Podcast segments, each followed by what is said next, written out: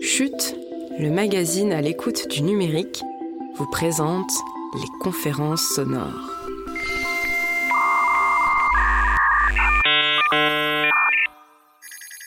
La vérité n'est plus. Bienvenue dans l'ère de la post-vérité avec sa horde de fake news. Attendez, stop. On appuie sur pause, on rembobine. Ne sommes-nous pas tous un peu responsables de la diffusion de ces fake news? Comment prendre de la hauteur et développer notre esprit critique Avant que les fake news prennent complètement le pouvoir, ne s'agit-il pas de réinventer nos rapports sociaux? Nous en avons parlé lors de la conférence Info Intox, Fake News, Fake Attention, qui se tenait au Mail Social Club le 10 janvier dernier, avec Divina Fraumegs, sociologue des médias, et Michael Stora, psychologue et psychanalyste.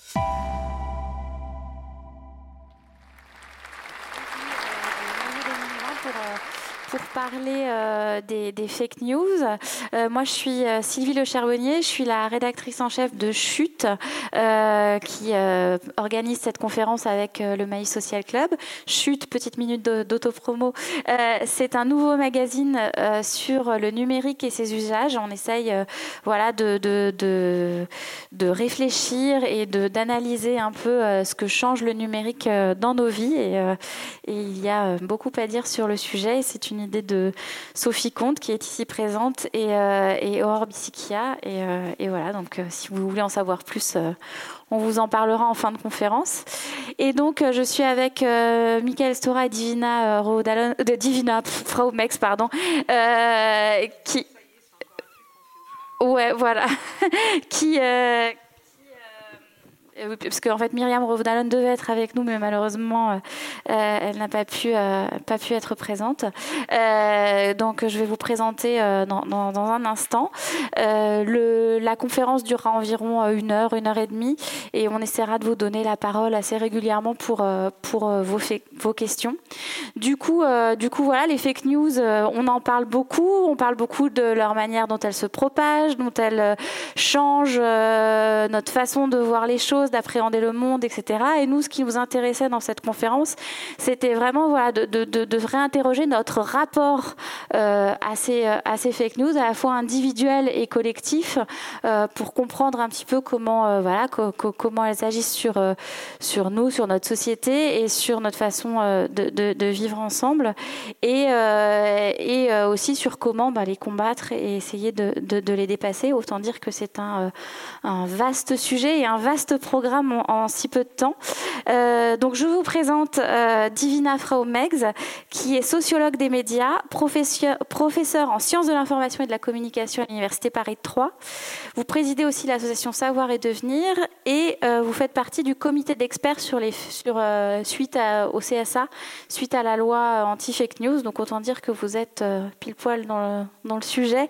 Et d'ailleurs, vous, vous, avez publié en 2019 un livre aux éditions de la documentation française qui s'appelle Faut-il avoir peur des fake news? Donc euh, voilà, on sait pourquoi vous êtes là.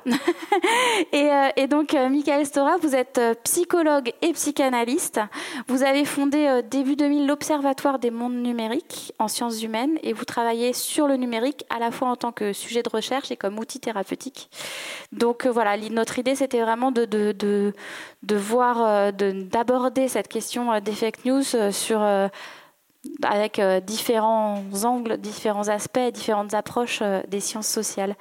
Donc je vous propose de, commencer et euh, j'ai un peu divisé le, débat en trois parties et à chaque fois, à chaque partie, je vous proposerai un petit temps de questions pour que voilà pour essayer de faire un débat le plus interactif possible. les trois parties, c'est d'abord comprendre le mécanisme des fake news et ce qu'il a de nouveau analyser nos responsabilités individuelles et collectives face aux fake news, ça sera la deuxième partie. Et enfin, trouver des pistes pour, euh, les dépasser, les combattre, comme je disais euh, euh, tout à l'heure. ça sera notre troisième partie. Alors, Divina Fraomex, on va entrer dans le vif du sujet avec vous. Est-ce qu'on peut revenir sur les mécanismes de, propagation de ces fausses informations, de ces fake news, de cette malinformation? Je ne sais pas comment on, l'appelle un peu différemment. Et pourquoi et comment ont-elles pris une telle ampleur aujourd'hui? Alors ça pourrait faire un sujet entier de ce débat, mais, ce sera la question introductive. Merci de me l'avoir posé. Et merci d'être là, euh, nombreux, malgré, euh, malgré la situation actuelle, hein, qui n'est pas fake du tout, mais qui est réelle. Euh, alors, les fake news, comment ça marche? On, s'est fait piéger parce qu'on ne les a pas vus arriver. Euh, beaucoup d'entre nous, euh, je ne sais pas toi Michael, mais du côté de, la recherche euh, sur les usages hein, dans laquelle je suis régulièrement, on se préoccupait de comment les jeunes apprennent avec le numérique, hein, comment ils se socialisent, etc. De même pour l'armée, qui n'a pas vu arriver les médias sociaux et s'est endormie aussi bien l'armée américaine d'ailleurs que l'armée française, parce que on est en temps de paix. Et on ne s'est pas rendu compte qu'il y avait certains acteurs étrangers qui traitaient le temps de paix comme un temps de guerre. Hein, et donc il y a une partie des fake news hein, euh, qui est euh, constituée hein, par de l'ingérence euh, militaire.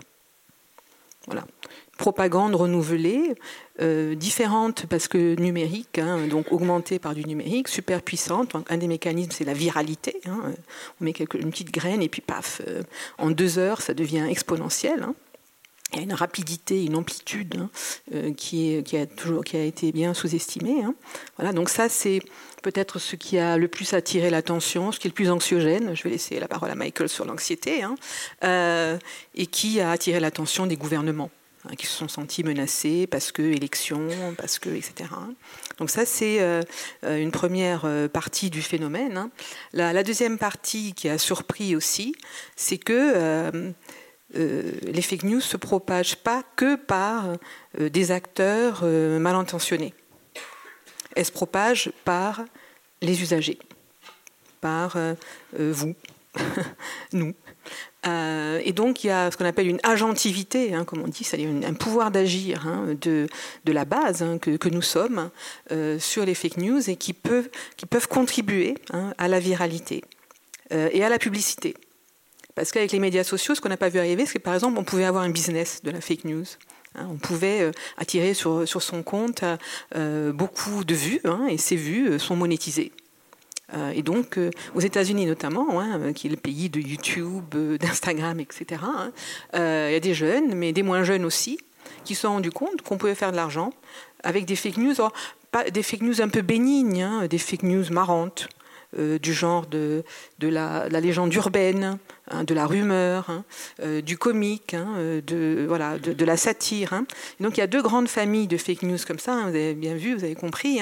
Il y a ce que je vais appeler les fake news bénignes, relativement inoffensives, et celles qui sont offensives. Voilà.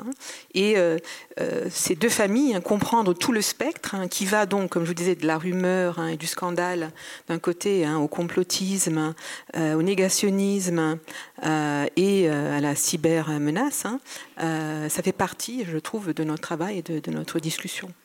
Vous, vous parlez d'une panique médiatique pour parler des fake news. Pourquoi? Oui, je parle d'une panique médiatique parce que euh, on a, il y a deux ou trois scandales hein, qui nous ont interpellés.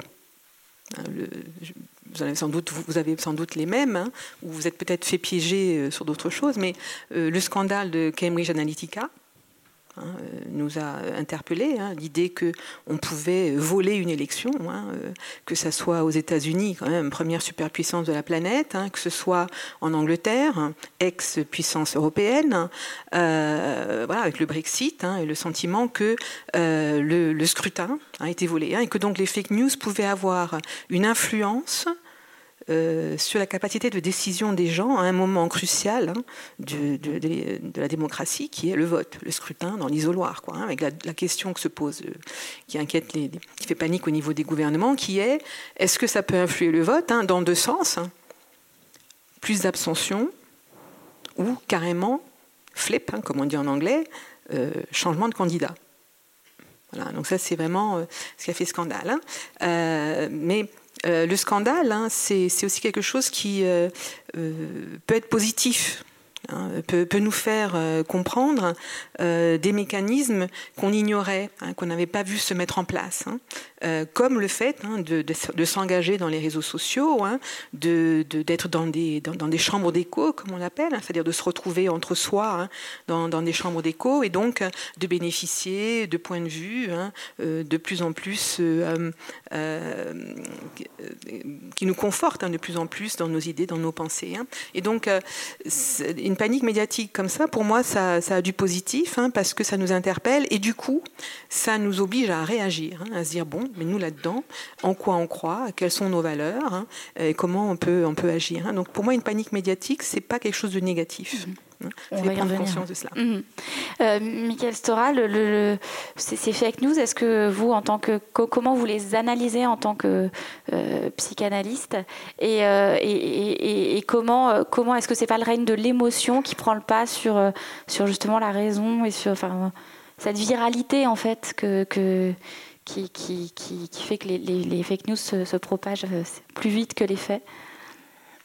Alors, c'est vrai que au-delà des fake news, il faut bien saisir la relation virtuelle. C'est-à-dire mm. qu'il euh, est évident qu'on se rend compte qu'il y a une dimension terriblement passionnelle. Même tout un chacun, euh, lorsqu'il euh, il a une relation avec quelqu'un qu'il ne connaît pas, très souvent, il va y avoir des formes de transfert très étranges. on le voit aussi bien sur les jeux en ligne que sur les réseaux sociaux. Euh, finalement cet autre que l'on ne connaît pas, on va pouvoir avoir des relations incroyablement intimes. Et c'est vrai qu'étrangement, moi qui suis psychanalyste, je retrouve avec mes patients quelque chose de ce même type de relation. Donc euh, ça peut être aussi bien amoureux qu'amical, mais aussi on peut, euh, finalement, on l'a vu d'ailleurs avec certaines adolescentes qui sont allées du côté de la, de la radicalisation, c'est qu'elles ont été finalement prises dans, un, dans une sorte d'image étrange d'un homme euh, qu'elles ne connaissaient pas, qui tout d'un coup leur permettait d'avoir l'impression de se sentir enfin exister. Et donc c'est vrai que euh, ce qu'on repère dans la relation virtuelle, ce qu'un collègue a appelé la relation d'objet virtuel, c'est-à-dire que ce qui a surinvesti, c'est pas tant l'autre, c'est la relation. Et ça, c'est terriblement piégeant. pour le meilleur et pour le pire. Ça peut être très intéressant, comme tout d'un coup, ça peut déraper. Et à partir de ce moment-là, c'est évident que, au fond, euh, lorsqu'on se retrouve face à une fake news, euh, d'une certaine manière, on va être convoqué dans quelque chose qu'on a toujours euh, connu, par exemple la rumeur, c'est-à-dire qu'on est pris dans une dimension avant tout émotionnelle, où la raison n'a aucune place. Et c'est évident que Internet est, est, quand même un espace du royaume de l'émotion. Pourquoi? Parce qu'on est seul devant son écran? Parce que oui, alors j'ai tenté de vous l'expliquer juste avant, mais, mais bah alors pourquoi, alors pourquoi est-ce qu'on est pris dans nos émotions? C'est parce que nous sommes aussi des êtres d'émotion et que à certains moments, je pense que euh, vous savez, au fond, c'est assez étrange, c'est que nous sommes une société où finalement euh, il y a beaucoup d'ambivalence. C'est-à-dire qu'on se rend compte que telle personne n'est pas forcément idéale, etc. Et parfois, on a besoin de clarté. Et la fake news, souvent, va, va nous achoper sur quelque chose qui finalement apparaît comme terriblement clair. On savait que celui-ci ou celle-là était finalement méchant ou bon. Et je crois qu'on va retrouver ce mécanisme-là, qui existait déjà avant, mais qui fait que finalement on va euh, pouvoir euh, projeter, et c'est malheureusement le mécanisme qu'on retrouve même dans le racisme, mm. c'est-à-dire que le, le danger est de l'autre côté, c'est lui ou c'est elle. Et je crois qu'on va retrouver ce mécanisme-là qui va être amplifié en effet par Internet. Euh, Divina l'a évoqué avec la question euh, de la viralité, c'est-à-dire qu'Internet est un, terrible amplificateur, euh, un facilitateur, mais aussi un révélateur à certains moments de ce qui se passe. Il m'est arrivé une fois d'entendre une émission d'adolescentes qui étaient persuadées euh, que ce que disaient les fake news était vrai, parce que ça correspondait profondément à une thèse terriblement intime, où là c'était entre autres avec la radicalisation, qui était en lien avec le fait que cette, cette thèse-là ne pouvait que correspondre à quelque chose qui permettait finalement de se construire. Même si c'était faux, peu importe. Je crois que cette question du vrai ou du faux, Internet l'a complètement reposée. Euh, c'est évident que. Euh, On parle d'ère de, la post-vérité d'ailleurs. Oui. Mm.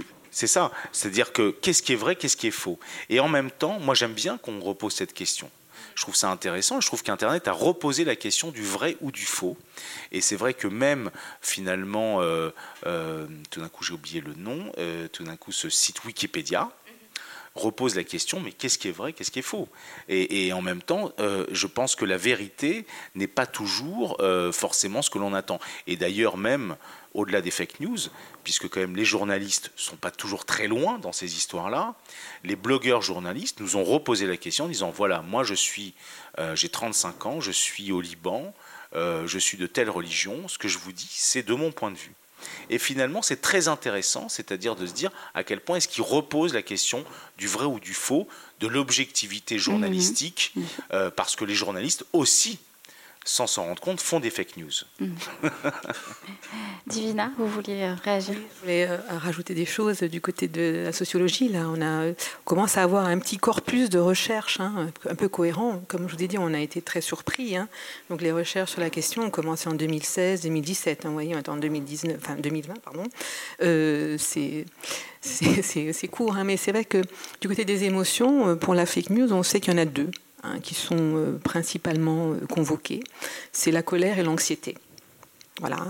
Euh, les gens voient quelque chose, ça correspond à une inquiétude qu'ils ont, ça rentre en réverbération, ils se mettent en colère et ils, cliquent, ils partagent. Hein. ça joue là-dessus. A un autre élément se, se greffe qui vient, lui, de l'information, hein, y compris des journalistes, qui est la surprise, la nouveauté. Euh, on disait toujours, hein, dans la théorie de l'information, un train qui arrive à l'heure, évidemment, on parle des trains en, grève. En ce, moment, oui, d'accord. En ce moment, il y a plein d'infos. Hein. Voilà. Euh, un, chien qui mord un homme, un homme qui mord un chien. Ah, d'accord Vous le sentez? Hein. Donc euh, ça, ça fait aussi réagir. Hein. Donc euh, c'est là euh, où les, émotions, hein, et c'est ce qu'on appelle en, sociologie en tout cas la, contagion des émotions. Le, problème étant virtuel, c'est-à-dire que ça se contagie à des gens qu'on ne connaît pas. Oui, et, euh, les, réseaux sociaux permettent aussi euh, de multiples canaux d'information qui sont. Enfin, avant, il y avait un peu les. Enfin, c'était plus. Comment dire Plus monolithique, quoi, quelque part, la, manière de distribuer l'information aujourd'hui. Elle vient de, de médias traditionnels, mais aussi de médias sociaux, ce qui rebat aussi les cartes, quelque part. Et c'est vrai que quand on demande aux gens, et pareil, il y a très peu de recherches sur les gens comme vous et moi. Hein, euh, on va sur les gens radicalisés hein, ou les gens qui sont vraiment des, des, fabricateurs hein, d'un Fox, mais euh, il y a très peu de recherches que je connais. Je viens de finir un article là-dessus, donc je être à peu près au point. Qui, qui essaie de voir comment nous, euh, en régime médian, pas en régime d'élection, euh, dans notre vie quotidienne, on, perçoit les, fake news. les gens, ils sont pas idiots. Ce qu'ils disent, c'est que ça vient d'un mixte, les fake news, euh, les journalistes qui font pas leur boulot. ça vient régulièrement, tout le temps. J'en profite parce que pendant qu'elle est là, elle ne peut pas répondre. Euh, mais bon, les journalistes qui, qui euh, sont considérés comme étant soit des relais, soit des, façonneurs d'infos, évidemment, entre les médias sociaux et les médias de masse, et la crise du journalisme, avant les fake news quand même, hein, parce que le journalisme est en crise depuis longtemps. Hein. Donc il y a ça. Euh, l'autre élément que les gens comme vous et moi disent, c'est euh, encore un truc de l'élite, ça. Euh, c'est les politiques qui s'inquiètent du rôle que les médias sociaux peuvent avoir sur leurs élections. Donc c'est que pour ça qu'ils font du buzz. Hein. Et donc c'est un buzz, c'est une fabrication. Et puis les gens disent, nous, le vrai le faux, c'est pas vraiment le problème. D'ailleurs, c'est ce que je dis aussi en tant que chercheur, parce que je crois qu'il ne faut pas tomber dans le piège de la post-vérité, etc. etc. Hein. Ça fait un moment qu'on sait qu'il n'y a pas une vérité unique, hein, que, c'est un construit, euh, mais que évidemment on essaye de dire d'où ça vient, hein, de comment on le construit. Euh, mais les gens disent le plus important, c'est quand même de savoir d'où vient l'info. Mhm. Voilà. Après la source. Après, laissez-nous nous faire notre opinion. Merci. on est on est assez grand. Voilà. Et les médias sociaux servent un petit peu à tester ça. Alors, c'est la bonne source, etc. Voilà, donc euh, j'essaie de positiver un peu au niveau de la population générale, en tout cas en Europe et en France, sans doute parce qu'on est un pays très éduqué. Nous sommes très peu à tomber dans le piège des fake news. Et pour le moment, même pendant les élections, elles sont très peu utilisées. Voilà. C'est pas nécessairement la même chose aux États-Unis où le niveau d'éducation est catastrophique et où il y a la moitié de la population qui est en électronisme total, hein, et où il y a beaucoup de personnes âgées qui se font piéger. C'est pas les jeunes, beaucoup de personnes mmh. âgées. Hein. C'est l'âge et le niveau d'éducation hein, qui font qu'on tombe ou pas hein, dans la fake news. Et alors, dans les pays baltes et l'autre partie de l'Europe, qui sont concernés par les fake news parce qu'il y a la Russie à côté, eux, c'est la paranoïa. Euh, ils reviennent du post-communisme, hein, vous voyez un peu. Euh, les Russes sont en train d'utiliser les minorités russes en Ukraine, euh, en Lituanie, en Estonie, etc., en Bosnie, hein, pour dire et nous, et nous, vous nous maltraitez, on est des minorités maltraitées, etc., etc., vous n'êtes pas en démocratie. Hein. Et là, les gens, ont les chocottes mais parce qu'ils sont confrontés à des fake news d'un type euh, très virulent, hein, euh, qui touche. Euh, alors d'autres éléments, là, je, renvoie la balle du côté de, Michael, hein, qui touche à la nostalgie. C'était vachement mieux du temps du communisme. Et ça marche vachement. Le Brexit, c'était aussi c'était vachement mieux avant l'Union européenne. Hein. C'est ce que disent les vieilles personnes qui ont voté pour le Brexit. Donc ce côté nostalgique, hein, sans, vouloir reprendre la question, mais il y, a, un vrai pépin là sur le mot nostalgie, je trouve, euh, parce que il, a aussi une contagion des émotions, euh, un souvenir, euh, bon, etc. Euh, et puis euh, le côté populiste hein, de la fake news qui est, ouais, mais de toute façon les démocraties, elles, ont, plus leur valeur, elles disent tout et n'importe quoi, il faut des gens forts comme nous, hein, et donc allons-y pour des régimes autoritaires géniaux, géniaux parce que ils vous embêtent pas. Laissez-nous le pouvoir politique et nous on vous laisse le laisser-faire économique total. Hein, ça s'appelle Trump, ça s'appelle Poutine, ça s'appelle euh, Johnson. Hein. C'est ça le discours populiste. Laissez-nous nous occuper de la politique. Erdogan, enfin, regardez-les tous. Hein. Et pour le reste, mais faites ce que vous voulez. Vous voulez vendre votre corps en ligne? Allez-y. Vous voulez euh, faire du trafic de drogue? Allez-y. Voilà. C'est pour ça que, euh, en termes de démocratique, euh, il y a une menace générale. Mm. Euh, oui. Je, ne voulais pas forcément vendre mon corps tout de suite, mais euh, c'est une. on dit l'après, euh, moi, j'ai quand même envie de, disons, dans cette forme de culture de la nostalgie. alors, moi, j'ai fait des études de cinéma avant d'être psy. Ça fait bien longtemps que depuis qu'il y a des images, on manipule. Ça fait très très longtemps et euh, euh, le nazisme, le communisme a été euh, d'une d'une puissance phénoménale dans cette capacité. Et vous savez que si je filmais Divina en plongée ou en contre-plongée, son discours serait différent. Si je mettais une musique différente, tout Méride, hein, je te raconte pas. on pourrait tout à fait imaginer. C'est-à-dire que finalement, la, question, c'est que l'image en soi, et euh, Internet est un média d'image, mhm. reste toujours du côté de la mise en scène. Mais justement, alors, en, quoi le, le, enfin, ce qu'on dit depuis, depuis, tout à l'heure, c'est les rumeurs, les, la propagande, euh, tout ça existe depuis euh, belle lurette. Mm. Euh, et pourtant, aujourd'hui, on parle de fake news comme on n'en a jamais pas. Enfin voilà, le, oh, terme fake news est, nouveau, enfin existe depuis quelques années. Et en quoi c'est différent Est-ce ben, différent ou pas? Et en quoi le numérique crée une chambre d'écho et bouleverse ce, rapport au réel et au vrai et, et à la vérité? Vous savez qu'on dit plus trop fake news. Hein. Oui, on dit plutôt un fox. Non, on dit mm. deepfakes. Oui, c'est encore une autre. Ah non, le deepfakes, c'est la génération future du fake news. Le deepfake, c'est quoi? Peut-être, je ne sais pas si certains ici connaissent, non? Deepfakes, vous connaissez? C'est la prochaine étape. Donc, deepfake, c'est quoi? C'est simplement le fait de, de pouvoir euh, bon, prendre une image euh, et de lui faire dire à peu près tout ce qu'on veut. C'est-à-dire on met la tête de quelqu'un sur quelqu'un d'autre. Et là, je peux vous dire que d'un point de vue numérique et électronique, c'est d'une puissance phénoménale. Il s'avère que Facebook, d'autres réseaux sociaux sont en train de dépenser des millions d'euros pour pouvoir repérer, comment repérer les, les, deepfakes. Donc cette question, c'est que la, la, manipulation électronique est quelque chose qui est très nouveau. Moi, je suis un fan de jeux vidéo. Le jeu vidéo repose complètement sur cette question de l'avatar. Nous devenons, c'est-à-dire qu'on peut rendre un être humain comme un avatar qui va nous dire ce, que, ce que certains ont envie d'entendre.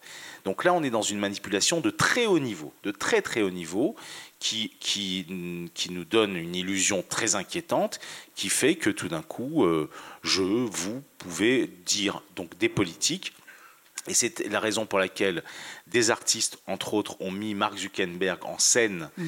Euh, et d'ailleurs, c'est très drôle parce que Mark Zuckerberg a accepté que cette vidéo tourne sur Internet, où finalement, il est en train de, de, montrer à quel point il était diabolique. Bon. Euh, et finalement, bon alors, il s'avère qu'il l'a laissé. Je ne sais pas s'il a bien fait, parce que on sait qu'il est quand même un peu d'autant plus parce qu'il veut notre bien. Mais c'est compliqué parce que finalement, le deepfakes, c'est une nouvelle génération de fake news qui, qui finalement nous donne l'illusion que ce qui est mhm. faux est vrai. C'est-à-dire, c'est la définition à peu près du virtuel. Mhm. Et c'est là où euh, on, tombe dans un piège euh, qui peut aller très très loin donc, si on n'a pas l'œil pour repérer, ben, c'est impossible. Hein. Techniquement, on ne peut pas repérer hein, ce, qui est, vrai, ce qui est faux. Et c'est vrai que. Les vidéos qui montrent la fabrication des deepfakes sont assez. On a pu voir Barack Obama qui, tout d'un coup, avait un discours fasciste. On a pu voir toutes sortes de choses. Donc, c'est vrai qu'à un moment, on est nous-mêmes un peu paumés, perdus, pour se dire mais euh, où est-ce que où est-ce qu'on est? Et en même temps, c'est toujours ce qu'on se disait un peu, c'est qu'est-ce qui fait que humainement, on tiens, mais oui, c'est évident. On avait envie d'entendre cette chose-là que Barack Obama se fout de notre gueule, que toutes ces personnes-là. Et donc c'est vrai qu'à un moment, euh, tout ça a une vocation. Alors qui le fait? C'est là où ça devient intéressant, c'est qui le fait? Pourquoi, dans quel but, et est-ce que c'est une manière, et c'est peut-être là où je sais que ça fait partie de notre discours sur les trolls, qui sont à l'origine de beaucoup de, de ces deepfakes, entre autres, comme une manière peut-être de nous faire réagir ou de nous manipuler. Hmm.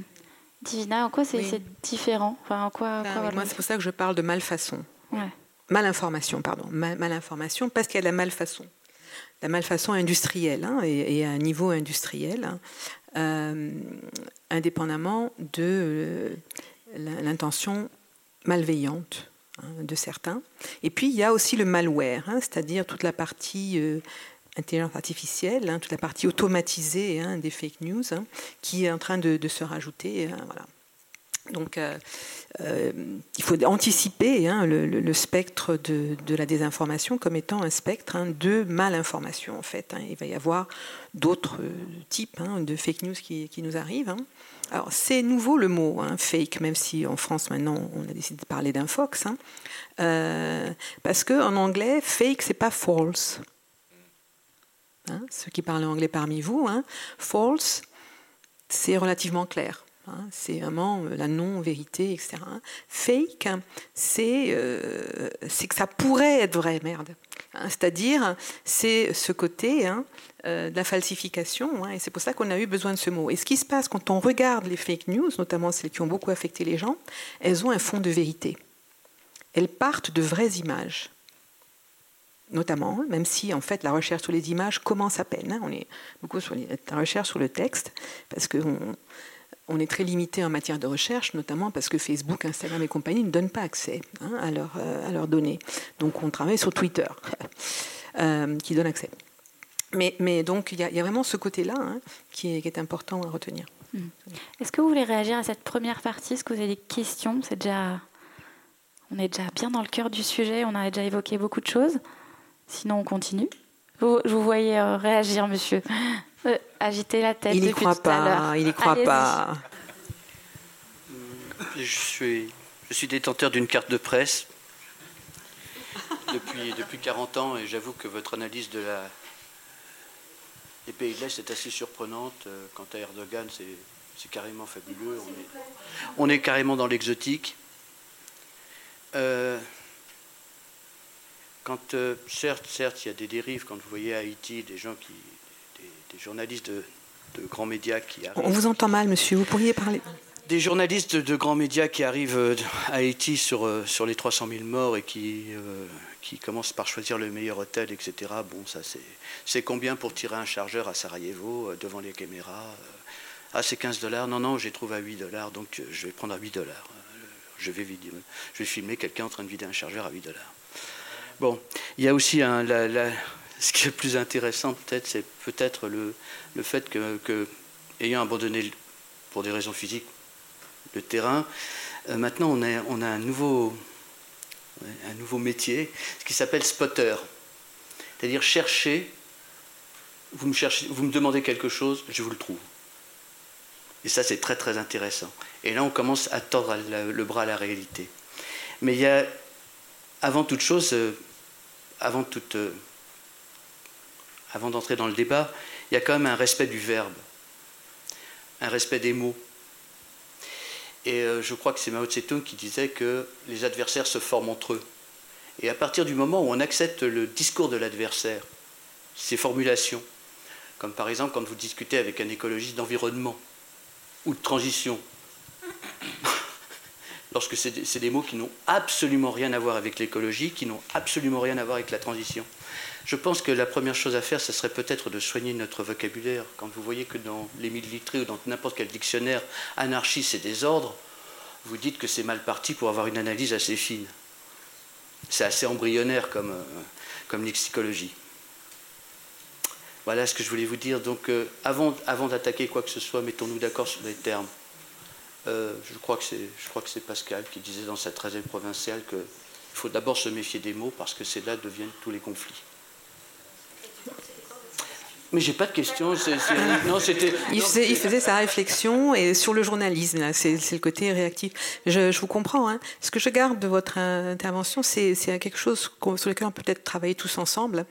Euh, J'essaie d'élaborer en ce moment. C'est euh, quand je vous disais euh, ce qu'il y a de nouveau dans les, dans les fake news, hein, c'est ce côté malinformation. Hein. Mais il y a aussi ce côté, c'est nous aussi. On est engagé dedans. En tout cas, une petite partie de la population, 10% des gens. Hein, euh, sur les sites de désinformation relaie 70%. 10% relaie 70%. Vous voyez le truc. Hein Donc il y a des gens qui sont très très motivés pour le faire. Hein. Alors vous, vous parlez des spotters. Moi, j'essaie de trouver une, typologie des influenceurs de ce type-là. C'est des influenceurs. C'est des gens qui essayent d'avoir une influence sur nous.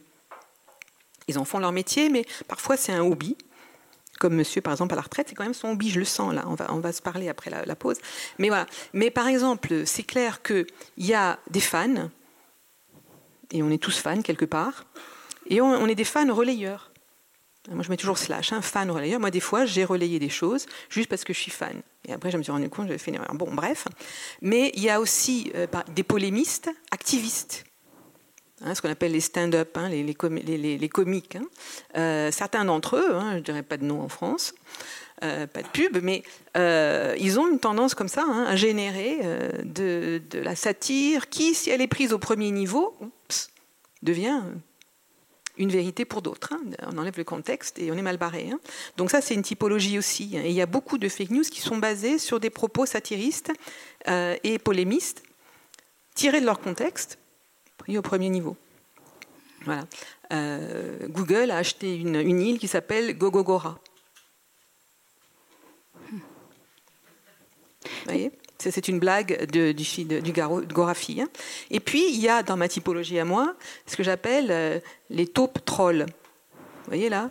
Du côté des cybermenaces, hein, du côté des pays post-communistes, hein. il y a des trolls, c'est-à-dire des gens dont le job c'est de cliquer, pour donner l'impression qu'il y a une mm. masse de gens qui croient la même chose que vous. Et donc ça fait pression hein, sur les gens euh, comme vous, comme moi. Hein. mais ils sont petits, hein, mais ils cliquent, ils cliquent, ils donnent l'impression qu'il y a une, euh, une, cyber-audience incroyable à telle ou telle idée qui est en fait une idée minoritaire. mais c'est des taupes. Ils sont placés là par le gouvernement russe, par euh, d'autres gouvernements comme l'Iran, comme la Chine, qui en a quand même une capacité de plusieurs millions. Quoi. Donc voilà. Donc cette typologie-là, euh, elle fait partie pour moi un peu de, notre univers. Alors moi je métaphorise toujours pour que les gens euh, comprennent. Hein. Euh, attention, c'est une minorité, mais elle est très active hein, et très virulente. Hein. et elle est très très bien formée à l'éducation aux médias et très très bien formée au numérique. C'est-à-dire qu'elle sait sur quel registre appuyer, quelle photo va avoir une chance d'être viralisée. Vous avez entendu parler des mèmes? Hein? Voilà. les mêmes, c'est un truc rigolo. Oui? Vous prenez. oui, expliquez ce que c'est. Tu, veux le faire ou euh, Vas-y, vas-y. un mème, c'est alors normalement, dans l'ancien temps, euh, c'était euh, l'unité de base de l'info. C'est la plus petite information possible. Traduisez par exemple un jingle, hein, un, mot d'ordre, un, comment s'appelle, un proverbe, voyez, qu'on se passe, qu'on se transmet. Hein, quand il y a le, jingle d'une certaine radio, tout de suite vous savez l'identifier. Hein, ça a été utilisé déjà avant les mêmes. Maintenant, ils sont de plus en plus visuels et il y a des banques qui sont créées parce que ça fait de l'argent, ça ramène de l'argent. Hein. donc c'est du prêt à viraliser hein, qui se passe. Hein. Il y a des gens qui voient que c'est un business et qui vous créent des banques. Alors vous avez des banques euh, de même euh, qui peuvent être euh, tirées de films. Et ça fait appel à votre culture filmique. Il y en a beaucoup qui viennent des jeux vidéo. Et puis ce petit même, il va être associé à d'autres mots. Alors le plus connu, vous le connaissez peut-être, c'est le, le, même de Pépé la grenouille. Et vous ne le connaissez pas. Et là, je fais un fiasco total. J'ai l'air maline. Bien. Alors, il faut remonter en 2016. Euh, Pépé the Frog, hein, en anglais. Euh, c'est Pépé, dans la bande dessinée de, du même nom, c'est vraiment l'ado malheureux. L'ado mal dans sa peau, euh, c'est une grenouille. Euh, il y en a qui sont déjà en train de taper dans Google pour le trouver, hein, bien sûr. Et par des raisons, des circuits justement émotionnels complètement incompréhensibles et irrationnels, il est récupéré par l'alt-right euh, américaine, c'est-à-dire l'ultra-droite américaine, qui en fait euh, une figure du loser, hmm. mais du loser qui, ben, qui quand même, euh, voilà, cela fait la loose. Hein. Et donc, il est endossé par Trump. Trump se représente dans ta campagne électorale, par exemple, avec. il est vert, hein, Pépé. Euh, c'est, une reprise de Sesame Street, bien sûr, hein, et de, tous ces personnages-là. Voilà. Et il est passé en France. Hein. On a eu Marine euh, Le Pen, Pépé, etc., etc. Et ça se passe comme ça et ça, ça, se viralise très facilement. Et d'abord, ça fait rire. Pépé, ça fait rire. pour la petite anecdote, l'auteur de, de Pépé, la grenouille, la bande dessinée, il a essayé de la tuer. Hmm. Il a même tué visiblement hein, dans une BD. Et les gens n'ont pas été contents et ils l'ont ressuscité. Mais ce qu'on se dit là depuis quelques, quelques minutes, là, c'est aussi interroger cette euh, responsabilité individuelle et collective qu'on a vis-à-vis euh, vis-à-vis de ces fake news et que cette fausse information. Elles sont évidemment là euh, d'un point de vue politique pour, pour manipuler l'opinion, etc. Mais moi, je disais qu'une infox a 70% de chances de plus d'être retweetée qu'une vraie information. Euh, du coup, ça veut dire quand même qu'on est chacun euh, euh, face quelque part à un dilemme. C'est tellement facile de liker, de partager, de retweeter, etc. comment vous, vous analysez ça, cette responsabilité à la fois individuelle et collective vis-à-vis de, ce qu'on lit et, voilà. Et est-ce qu'on a envie de, de, lire autre chose que ce qui nous fait plaisir ou que ce, que ce à quoi on croit, enfin quelque part? C'est philosophe. C'est oui, euh, Myriam, oui, tu bon. Enfin bon, mais donc oui, euh, la responsabilité, comme je vous disais, hein, ce qui est nouveau dans les fake news, c'est à quel point on y participe nous-mêmes. Des fois, sans faire attention. Hein, on se méfie pas, on trouve ça drôle. Hein. Euh, on sait que cette, cette, viralisation, elle a lieu souvent dans ce qu'on appelle les pièges à clics, c'est-à-dire que vous recevez vous-même tellement d'informations, et c'est souvent un problème de gestion du trop plein. vous êtes tous sur des réseaux sociaux là, Levez-moi le doigt. Pas un oh putain, on est mal. Bon, non, non, quand même, faites semblant. Donc vous êtes, euh, voilà. Hein. Euh, donc normalement, et quand on est sur un réseau social, en général, on est sur plusieurs. Relevez le doigt. Ok, tout va bien jusque là. Euh, et donc normalement, si vous êtes humain, vous saturez. Saturez. Faites-moi me sentir bien, parce que moi je sature. Hein. Alors que deux heures, deux heures et demie par jour, hein, les Américains, ils sont connectés 11 heures par jour ça bat le sommeil. Tu me diras ce que ça fait. En France, on dit qu'on est à 2h30, 3 heures par jour. J'y crois pas. C'est plus. Mais bon. Mais euh, donc, c'est gérer le trop Qu'est-ce qu'on fait donc? Ben, On regarde l'intitulé. Ah tiens, ça me rappelle quelque chose. Oui, ça doit. Ah, c'est un tel qui me l'envoie. Allez, je le renvoie. Hein. Parce que ce qui nous motive, nous, individuellement, c'est ce qu'on appelle la réputation. Hein. Quand on est dans un groupe hein, euh, ou quand on est en ligne, euh, vous savez qu'on est euh, poussé à cliquer. Hein. Si, et surtout ceux qui veulent être de vrais influenceurs, ceux qui sont suivis par 100 000, 200 000 personnes, pas moi, rassurez-vous, mais eux, ce que leur dit la plateforme, c'est si tu cliques pas, si tu produis pas des choses tous les jours, on te déranque. C'est-à-dire, on t'enlève ton ranking, tu perds ta première place ou ta 15e place, 20e place. Donc, ça, pousse au crime quelque part. Hein. Euh, si on veut être un influenceur, il faut produire une vidéo par jour, voire deux ou trois. Hein. Euh, PewDiePie, hein, le plus célèbre des, influenceurs, euh, c'est trois par jour. Je ne sais pas si vous voyez ce que c'est, trois vidéos par jour. Au bout d'un moment, on en fait son boulot. Hmm. C'est devenu un vrai boulot, l'influence. Hein. Euh, et, évidemment, il y a plein de mythes hein, sur Internet de à quel point, euh, combien de, milliers de dollars hein, gagnent des influenceurs. Certains producteurs de fake news gagnent environ entre 5 et 10 000 dollars par mois. Ce que ça intéresse là. oui, c'est un boulot. Mm. Voilà. Donc l'influence, la réputation. c'est sur cette question des influenceurs, euh, Michael Estora, vous vous dites qu'on est finalement tous un peu des, on s'éloigne un peu du sujet et en même temps pas tant que ça. On est tous un peu des menteurs sur les réseaux sociaux. Peut-être que. Oui, alors c'est vrai que j'ai, par rapport à cette question du fake, j'ai imaginé le terme de self-fake. Et je pense que les réseaux sociaux nous ont poussé d'une certaine manière à, ce qui n'était pas forcément le cas au début. Nous étions un peu naïfs quand on regardait Facebook, les gens étaient étonnamment authentiques, peut-être plus. Et puis très rapidement, on a pu voir une sorte de cette forme de démocratisation d'une image, disons les choses, très idéalisées. C'est une des raisons pour lesquelles euh, nous sommes nous-mêmes des metteurs en scène, souvent pour, euh, pas toujours pour le meilleur, mais pour le meilleur du point de vue de, de l'autre. Et c'est ce qui fait que très souvent, nous, nous ne montons qu'un instantané, un peu à l'image d'une photo de vacances. On ne va pas montrer la photo de vacances où on est en train de s'engueuler. Donc on va montrer évidemment le moment. Et c'est vrai que, euh, ayant eu l'occasion de rencontrer des influenceurs, justement, entre autres sur Instagram, qui est vraiment le réseau caricatural de cette dimension, de cette mise en scène de soi, sont épuisés c'est vrai qu'ils sont épuisés parce que justement, ce mois virtuel est tellement mis en scène et tellement survalorisé qu'il y a cette sorte de tension entre un mois virtuel qui rapporte de l'argent et un mois réel qu'au bout d'un moment, ça crée ce qu'on appelle, nous, en psychologie, un faux self, une sorte d'image de soi qui n'est pas soi. Et au bout d'un moment, moi je pense que certains vont peut-être tomber en dépression. Ça ne hmm. m'étonnerait pas. En burn-out en tout cas. En burn-out, une sorte de burn-out hmm. digital. Alors, on l'a évoqué pour le travail, mais je pense qu'en effet, à force d'être dans cette sorte d'image suridéalisée, qui est aussi propre à notre société, je pense que la, le, culte de la performance et de la réussite est quand même une réalité.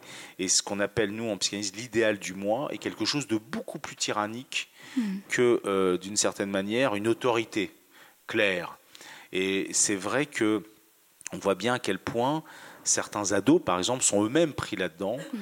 et sont prêts malheureusement à aller loin pour pouvoir justement exister dans le regard des autres. Et ça, c'est un terrain pour diffuser le self-fake qu'on pratique euh, Oui, mais je euh, pense que oui. C'est un terrain pour... pour, pour euh, Tout à fait. Et ça, c'est quelque chose qui n'est pas typiquement français, soyons honnêtes. Heureusement, en France, on a un peu le culte bah, au fond de la plainte, on aime bien, euh, on n'est pas forcément toujours, euh, voilà. Et, et, je crois que ça c'est un modèle. Alors je ne suis pas du tout contre le modèle américain, mais c'est quand même une philosophie américaine qui est très précise, qu'on appelle le so amazing, le waouh, qui est très présente. Euh, j'étais parti là une semaine aux États-Unis, je n'en pouvais plus. Tout le monde n'arrêtait pas de me dire How are you? J'en pouvais plus qu'on me dise sans arrêt comment, avec un sourire plaqué, au bout d'un moment, c'est étouffant. Et j'étais très content de retrouver en France quelqu'un qui me dit alors tu veux quoi? Et j'étais content d'avoir un peu quelqu'un qui m'exprime une sorte d'humanité. Je crois que moi qui suis beaucoup plus spécialisé dans les adolescents, je trouve ça dur. Je pense que les adolescents ont besoin d'espaces un peu plus sombres, euh, où le spleen euh, existe. Et je crois que cette dimension euh, de, ce self-fake, mais très idéalisé d'un bien-être à tout prix, est un, piège terrible dans lequel on est, on est pris nous-mêmes. Hein. Euh, nous-mêmes, on est pris, je sais pas, moi je, je poste, non, toi non, mais moi je poste très peu aussi, mais évidemment, on va pas poster le fait qu'on va mal. Mmh. Mais je crois que cette tendance à vouloir être dans quelque chose qui n'est pas soi, et dans le quotidien, finalement, un, beaucoup plus terrible, d'après moi, que les fake news, même si elles peuvent avoir des effets catastrophiques. Et je crois qu'on est en train de se tendre un piège dans lequel il faudrait, idéalement, on voit des espaces, des îlots de résistance, ce qu'on appelait le porn emotion, des jeunes femmes, là, pour le coup, qui pleurent, euh, avec le visage déformé, ce qu'on appelait le body positive, des femmes très différentes physiquement, qui se mettent en avant. On commence à voir, peut-être même, euh, je pense que pour certains qui connaissent des ados, je ne sais pas si vous avez remarqué, on n'a jamais utilisé autant le second degré. Les ados ont besoin d'humour comme une manière, comme un pied de nez aussi. Donc je crois que voilà, et c'est vrai que euh, un des grands influenceurs qui s'appelle Cyprien sur YouTube a publié quelques vidéos sur les Instagrammeuses que je vous conseille de regarder parce qu'on a besoin d'humour. Mmh. Et l'humour est faux. L'humour est un pied de nez au vrai, mais en même temps, il est intéressant. Et c'est vrai que euh, voilà, c'est une autre manière d'envisager. Ça permet la distance aussi. Enfin, on y reviendra après. Mais... ça permet de, relativiser, ça permet de, décompresser face à, cette idée qu'il faudrait correspondre à une image très idéalisée, hmm. euh, qui, et qui, qui, justement est une manière saine de se défendre, de résister. mais c'est pervers. Euh, par exemple, euh, aux États-Unis, hein, c'est cette question de l'humour. Hein, le, donc je vous parlais de PewDiePie. Vous, savez de qui je parle hein, le, YouTuber qui a le plus de voilà, le qui d'abonnés au monde, d'abonnés au monde, qui était au départ un, un, gamer, ce qu'on appelle quelqu'un qui se filmait en train de jouer. Vous voyez, donc euh, se prenait pas la tête. Hein, il commentait euh, des jeux vidéo. Hein. il le fait encore, mais c'est vrai que oui. Il le fait de moins en moins parce qu'il est justement en sursaturation. Mais CNN, et regardez la perversité des médias quand même, hein, CNN vient de lui proposer une émission qu'il fait maintenant qui s'appelle Pew News, où, et l'intitulé c'est euh, Là où les nouvelles sont les plus vraies. Bon, évidemment, c'est du second degré, mais quand je vous le dis comme ça, que fait CNN CNN se ringardise. Hein. Plus, le public qui le regarde, c'est des vieux. Hein. ou des intellos. C'est vous et moi. Quoi, hein. donc euh, ça va pas du tout pour CNN parce que euh, les, Américains sont aussi euh, jeunes. Et donc ils, pensent amener un public jeune sur Pew parce que Pew est suivi par les jeunes. Vous voyez Et lui, il leur donne l'info. Et lui, qui n'est pas journaliste, il commente. Et ce qu'il dit pour les jeunes, c'est vérité, pour le coup. Moi, je me permets de, réagir. Euh, J'étais un enfant des nuls. J'adorais. Les nuls avaient des phrases comme ça, très clichés, euh, euh, de bien belles images. Et je trouvais ça intéressant euh, avec Internet. Au début, Internet était finalement une forme de contre-culture de cette, cette, image dite vraie. Médiamétrie avait quand même dit, il y a maintenant 10 ans, les plus de 45 ans pensent que ce que dit le journal de TF1 est vrai. C'était super inquiétant. C'est-à-dire que les gens étaient devenus des païens. On croit à ce que l'on voit. Et je trouvais qu'Internet avait cette euh, volonté de vouloir tordre un petit peu, surtout pour la presse télé qui quand même était devenue caricaturale. Et je trouve ça bien qu'on puisse se moquer euh, de certains médias dits traditionnels qui quand même nous enfermaient. Et en plus, on l'a vu avec PPDA à l'époque, puisque c'était PPDA, qui nous a lui-même fait des énormes fake news. Hmm. Hein, euh, vous savez. Donc c'est vrai qu'il y avait quand même cette idée de se dire que c'est intéressant qu'on puisse prendre la distance. Alors c'est paumant, hmm. parce qu'on a besoin de se raccrocher. Mais cette génération née avec les jeux vidéo et née avec Internet, à un moment, dans cette capacité à jouer avec les images, à un moment se sont dit, mais c'est pour ça que l'éducation à l'image est très intéressante. Quand je fais moi-même une vidéo avec mon téléphone, je suis parfois plus intelligent parce que je prends conscience qu'une image est une construction est une mise en scène, et ça c'est intéressant. C'était très intéressant comme une manière d'être un peu plus intelligent. Oui, ce qui, ce qui, se passe aussi quand même, pour revenir à notre sujet, sur, euh, sur les, les fake news et sur leur propagation, et c'est aussi le règne de, de l'opinion, en fait, face aux faits. Euh, et, ça, c'est du fait de cette euh, multi-réseau euh, dont, on a parlé, et aussi du fait que bah, les réseaux sociaux et leurs algorithmes nous, en, nous enferment un peu dans des bulles de filtre, et que du coup, ça, a été assez bien documenté sur le fait que plus on regarde certaines pages, plus on, s'enferme dans nos opinions et, on s'enferme dans une certaine réalité. Et, ça, c'est, voilà, comment vous, vous l'analysez et comment, comment ça change euh, bah, notre rapport euh, à la démocratie ou à la, société Alors, en sociologie, on est entre deux, deux éléments. Hein. Un qu'on appelle la sélection. de l'attention, hein, c'est-à-dire que on se pose la question de est-ce que c'est les humains qui choisissent l'attention hein, et, sélectionnent où ils vont, ou est-ce que c'est les algorithmes, donc les machines, même si elles sont pilotées par des humains, qui, qui drivent l'influence et l'attention. les dernières recherches ne confirment pas, figurez-vous, la théorie de la chambre d'écho ou l'effet chambre d'écho. Sauf, à nouveau, pour un petit groupe de personnes qui euh, croient à leur idéologie et qui sont partisanes hein, et pour qui certaines chambres d'écho, surtout à l'extrême droite, hein, mais un petit peu à l'extrême gauche aussi, hein, sont un moyen de se conforter euh, dans euh, ces croyances-là. Mais c'est un petit groupe de gens. Euh, qui sont très actifs par contre, et qui sont actifs localement, pas globalement. Euh, entre eux, ils se confortent, hein, et il y a euh, un biais d'autorité, mais un biais de confirmation hein, qui, est, qui est rassurant. C'est vrai aussi pour les complotistes les platistes, enfin tous ceux qui croient que la Terre est plate, etc. Hein. Petits groupes, mais très très actifs, qui ont du temps, qui euh, réfutent, qui répondent, qui sont, etc. Voilà, donc là, pourquoi c'est pas la majorité dans ces études-là? Pourquoi c'est cantonné à ces gens qui ont des, des, opinions très tranchées en fait? Oui, ben euh, c'est là, là ils utilisent euh, ce que les médias sociaux peuvent faire hein, en termes de, de, les, les, conforter dans le même milieu, de trouver des gens même qu'ils connaissent pas, qui donnent l'impression qu'ils sont pas seuls c'est quand même effrayant quand on a des idées comme la Terre est plate. Vous voyez? Moi j'y crois, hein. vous voyez là si on regarde bien, hein, tout est bien droit là, hein. il n'y a pas de courbe. Hmm. Mais c'est un peu inquiétant quand même parce qu'il y a plein de gens derrière, il y a les manuels scolaires qui disent qu'elle est ronde.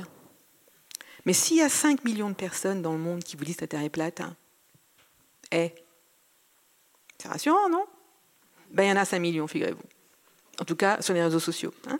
voilà. Donc, euh, et donc, ils se confortent, ils se prennent des vidéos, etc. Hein. Comme vous savez, elle n'est pas vraiment plate, hein. elle est une soucoupe. Je vous informe quand même parce qu'il ne faut pas que l'eau elle tombe. Donc, ça remonte un petit peu sur les bords. Ils ne sont pas idiots. Ils sont pas idiots. D'accord? Voilà. Donc, allez voir, vous qui êtes en train de. Voilà. Donc, il y a, y a ce côté-là.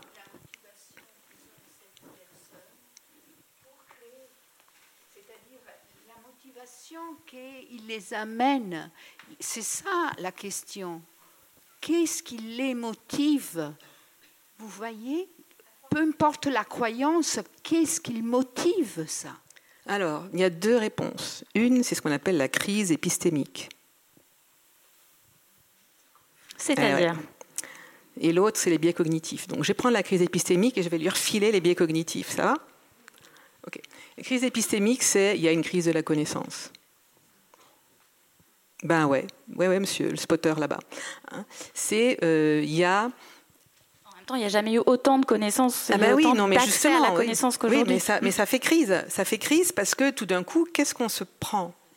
Euh, Nous, les gens habituels, pas les chercheurs comme moi, qui sont des, gens bizarres, hein, mais euh, on se prend tout et son contraire. On se prend les controverses scientifiques. C'est du réchauffement climatique ou pas? Hein c'est de la transition ou pas?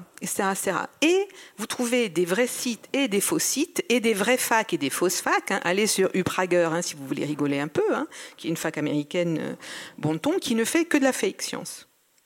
C'est top. Ils ont euh, des, euh, des ils copient tout, c'est-à-dire ils ont des revues, ils ont des sites web, etc., etc. Voilà. Et si vous avez été mal éduqué, s'il y a eu des trous dans vos connaissances, etc., etc., tout d'un coup, ces gens-là, ils viennent, en une forme d'autodidaxie, si vous voulez, hein, euh, vous vous baladez en ligne, ah tiens, vous trouvez là-dessus, ah vous remarquez qu'il y a plein de choses là-dessus, etc., etc. C'est comme l'automédication. Pourquoi aller consulter mon médecin? D'abord, je regarde ce qui se passe en ligne, puis après, je dis à mon médecin en disant, il faut que vous me prescriviez ça. Vous voyez le truc hein? Et évidemment, après, il y a des fake vax. C'est-à-dire que pourquoi se vacciner puisque apparemment c'est pas utile ou c'est même dangereux. Hein. Vous savez que ça peut donner l'autisme. Hein. Bon, donc euh, voilà. Hein. Donc il y a vraiment cette crise de, la connaissance. C'est aussi euh, une crise pour moi qui vient du fait que les gens qui savent, et j'aime pas employer le mot sachant, mais les chercheurs, etc., nous avons fait une très grave erreur. Parce que nous avons très peu expliqué le comment de la recherche. on publie les résultats en disant à chaque fois attention, hein, c'est un corpus Très limité, les attention. résultats Comment et très peu vulgariser les résultats de la Eh recherche. alors je vous dis pas, hein, parce que moi je vous ai envoyé le mot crise épistémique, hein, mais j'en ai d'autres en réserve. Et alors là, pour vulgariser, on s'amuse. Voilà. Et, euh, et donc, on a oublié d'expliquer aux gens, et comme si on- ils l'ont pas fait en classe, ils n'ont pas les moyens intellectuels de le retracer, de comment on cherche. Hein. Apprendre à apprendre, dirait François Tadei. hein. Euh, on a oublié d'apprendre à apprendre. On nous a dit, c'est comme ça. L'école, elle est devenue très mécanique. hein. Elle est surchargée. Les programmes sont surchargés. Si vous êtes parent, vous le savez. hein. Et donc, on bourre. On bourre le crâne. On, on oublie de dire aux gens, voilà les mécanismes, voilà comment vous savez que c'est vrai, voilà comment vous savez que c'est faux. Et les journalistes ont fait pareil.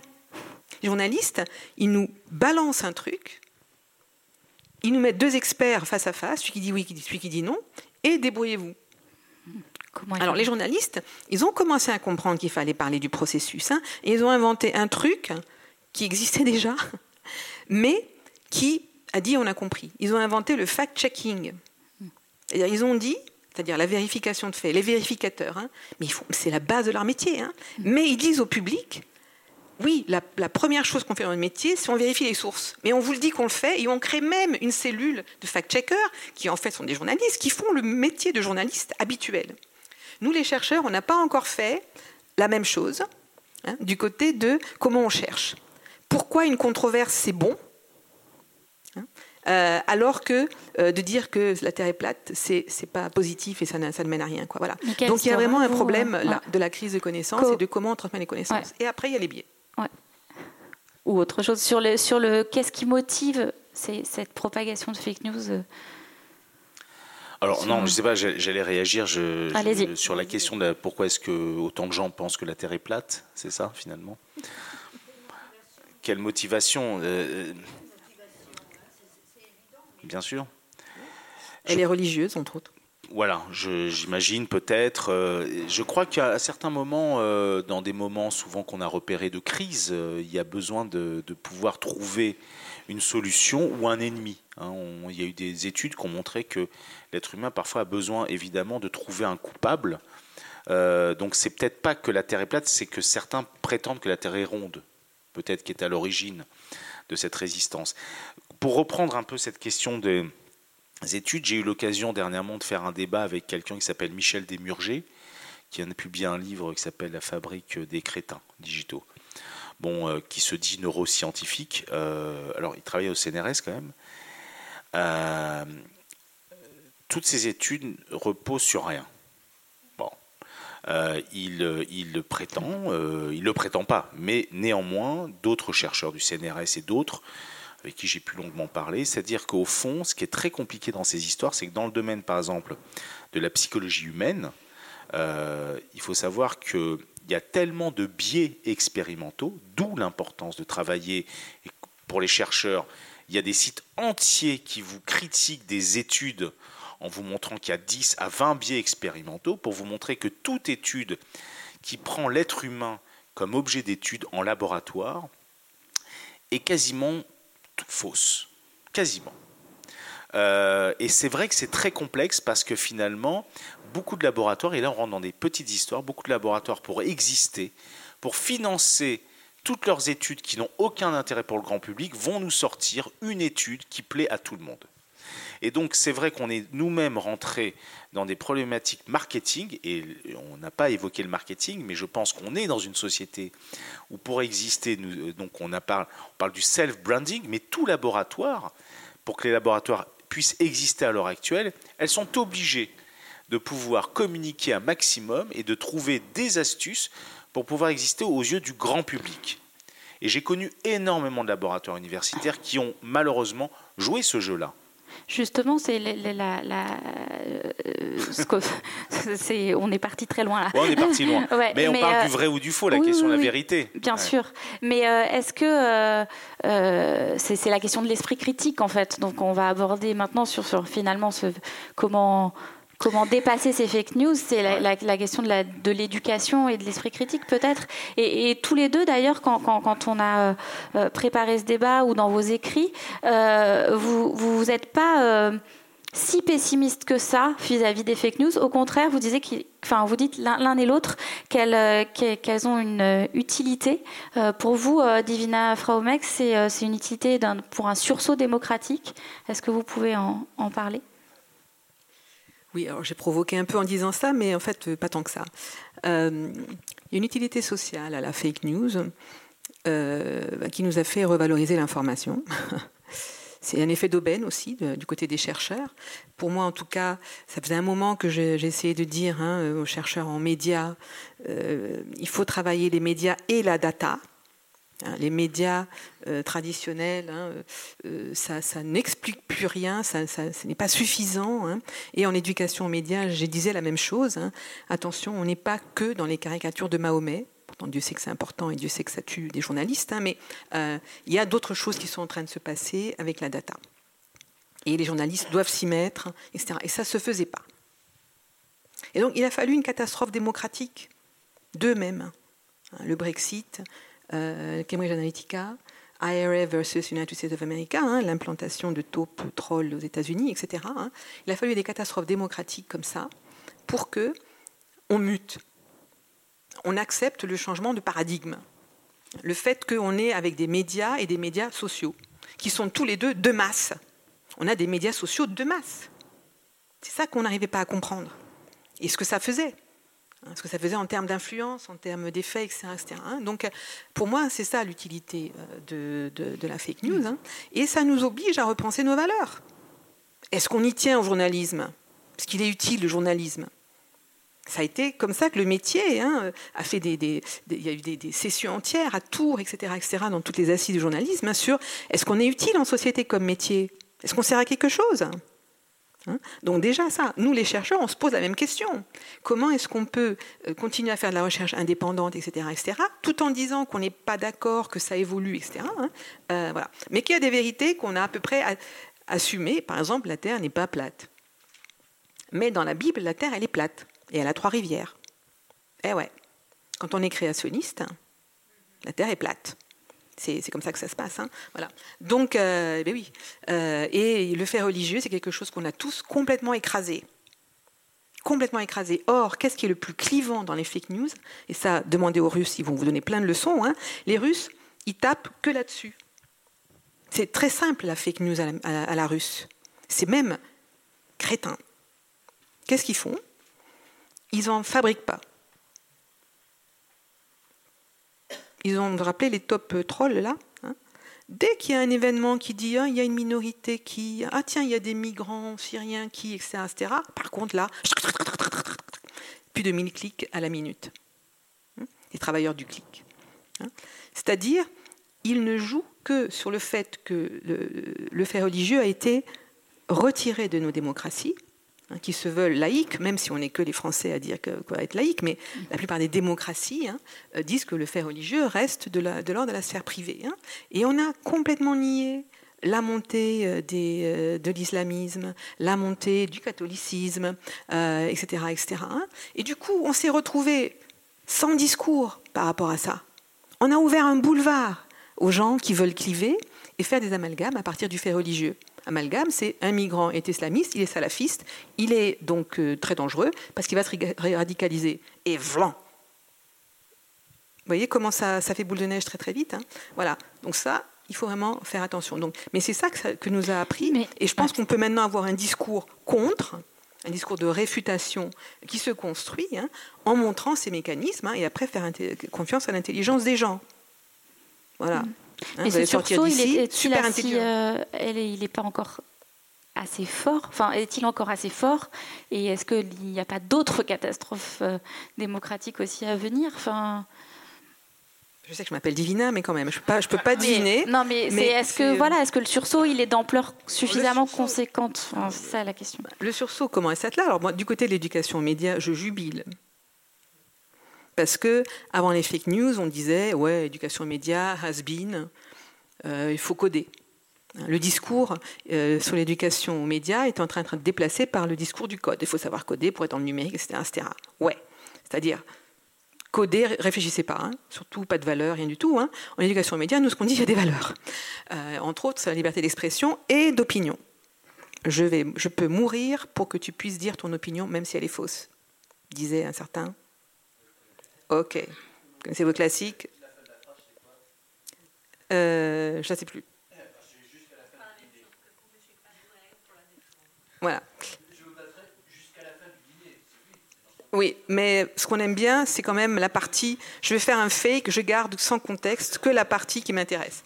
C'est je suis Charlie pour aller vite. Mais c'était important parce qu'il a dit ça. Je vous prends Thomas Jefferson qui a dit s'il faut euh, tout supprimer euh, en démocratie, il faut garder une seule chose, c'est le journalisme. Voilà. Et oui, parce qu'il faut que la fabrique de l'opinion puisse se faire.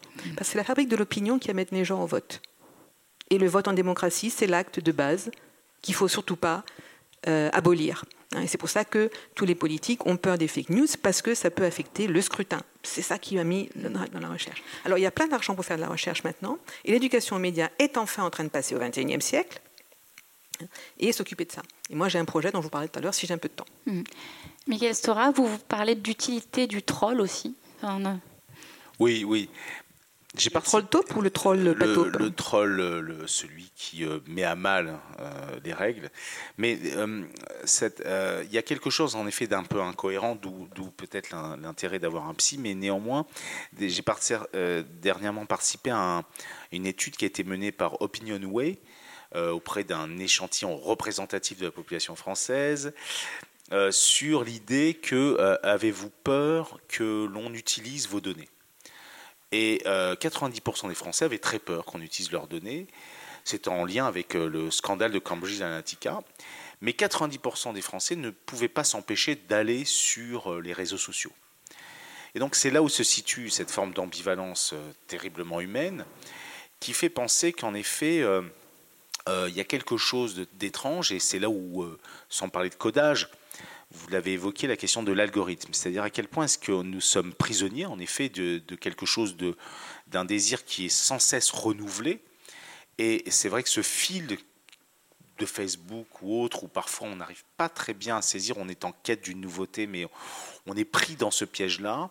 Et c'est pour ça que, par exemple, vous savez que le grand succès aussi, c'est par exemple ce qu'on appelle OK Google, donc ces assistants vocaux. Euh, et dernièrement, une étude a été menée auprès d'un Américain suprémaciste, qu'il était moyennement, et avec son assistant vocal, il est devenu encore plus. Parce qu'il lui fournissait sans arrêt des, sites de plus en plus racistes. Et alors, à partir de ce moment-là, c'est créé l'idée que finalement, il y aurait un centre de purification éthique des robots. C'est pas idiot, c'est-à-dire qu'à un moment, parce que le gros problème, c'est qu'est-ce qu'il en est de l'être humain et de l'algorithme en lui-même et de cette rencontre étrange entre les de la deux. régulation aussi. Entre les deux et de cette L'être humain, il s'autorégule pas. Il s'autorégule pas. Il faut pas demander tout le temps. On n'arrête pas de vouloir nous protéger nous-mêmes. Et l'être humain, il, est, il, aime bien les excès. Il va sur toutes sortes de choses. Et donc c'est vrai que un moment se poser la question, c'est à dire à quel point est-ce que, au fond, il faut trouver des instances qui soient au-dessus, qui peut-être vont nous aider à nous autoréguler. Et après, parfois, j'ai des doutes. Et c'est pour ça que ce que je peux repérer chez certains trolls, mais pas tous, évidemment, il faut être un bon troll, c'est que parfois, il, oui, il y a des bons trolls qui nous mettent, qui mettent à mal les règles qui sont propres à certains sites internet, etc. Et moi-même, il m'est arrivé de troller sans dire, je ne sais pas, je suis un bon je troll. Doutais. Je, tu te doutais. J'étais sur, euh, ça s'appelle un réseau professionnel qui s'appelle LinkedIn. Je suis en lien avec énormément de coachs. Et vous savez que beaucoup de coachs adorent euh, poster des photos de phrases issues du bouddhisme. Hein. Donc au bout d'un moment, on en a marre. ça, ça dégouline partout j'en pouvais plus. Et donc, j'ai pas pu m'empêcher à une collègue que je connais de lui envoyer, je sais pas, je, je, vous dirai pas le troll que j'ai fait, mais il fallait qu'à un moment, on puisse remettre en cause. Et je pense que c'est très étrange de voir que même sur Facebook, le dialogue n'est pas possible. Ce sont les uns à la suite des autres. Il faut aller sur des forums. Vous avez l'ergonomie, c'est-à-dire qu'il faut réfléchir à l'ergonomie qui engrange du vrai dialogue. Quand vous avez des phrases les unes au-dessus des autres qui n'ont pas forcément des liens, c'est très compliqué d'entamer un vrai dialogue. C'est-à-dire que petit à petit, quand on rentre dans le détail de comment entamer du dialogue sur Internet, eh ben, on se rend compte que tout n'est pas fait pour favoriser véritablement le dialogue et l'émergence de la différence. Mm.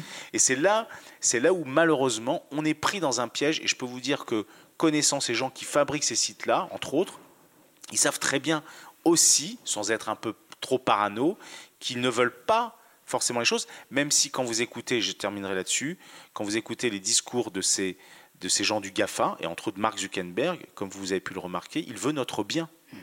Il le dit sans arrêt. Il veut notre bien. C'est super inquiétant. Voilà. Est-ce que et ça. Google ouais. avait un, son, son logo, c'était Do No Evil, vous vous souvenez? Ne faites pas de mal, hein, le fait religieux. hein. Ils l'ont enlevé. Hmm. Enlevé. hein. Est-ce qu'il y a Mais- des mais questions c'est vrai que Ouais, sur, euh, sur Ouais. le- la, la différence, hein, en recherche, on a deux concepts. hein. Est-ce que c'est l'exposition sélective? Est-ce que c'est les gens qui choisissent Ou est-ce que c'est le choix algorithmique Euh, C'est l'exposition sélective qui gagne. C'est nous les humains, avec nos défauts humains. Quand on regarde ce que les robots poussent comme fake news, en fait, les robots poussent à égalité les vraies news et les fake news. Ils sont neutres. Pour le moment. Pour le moment. Voilà.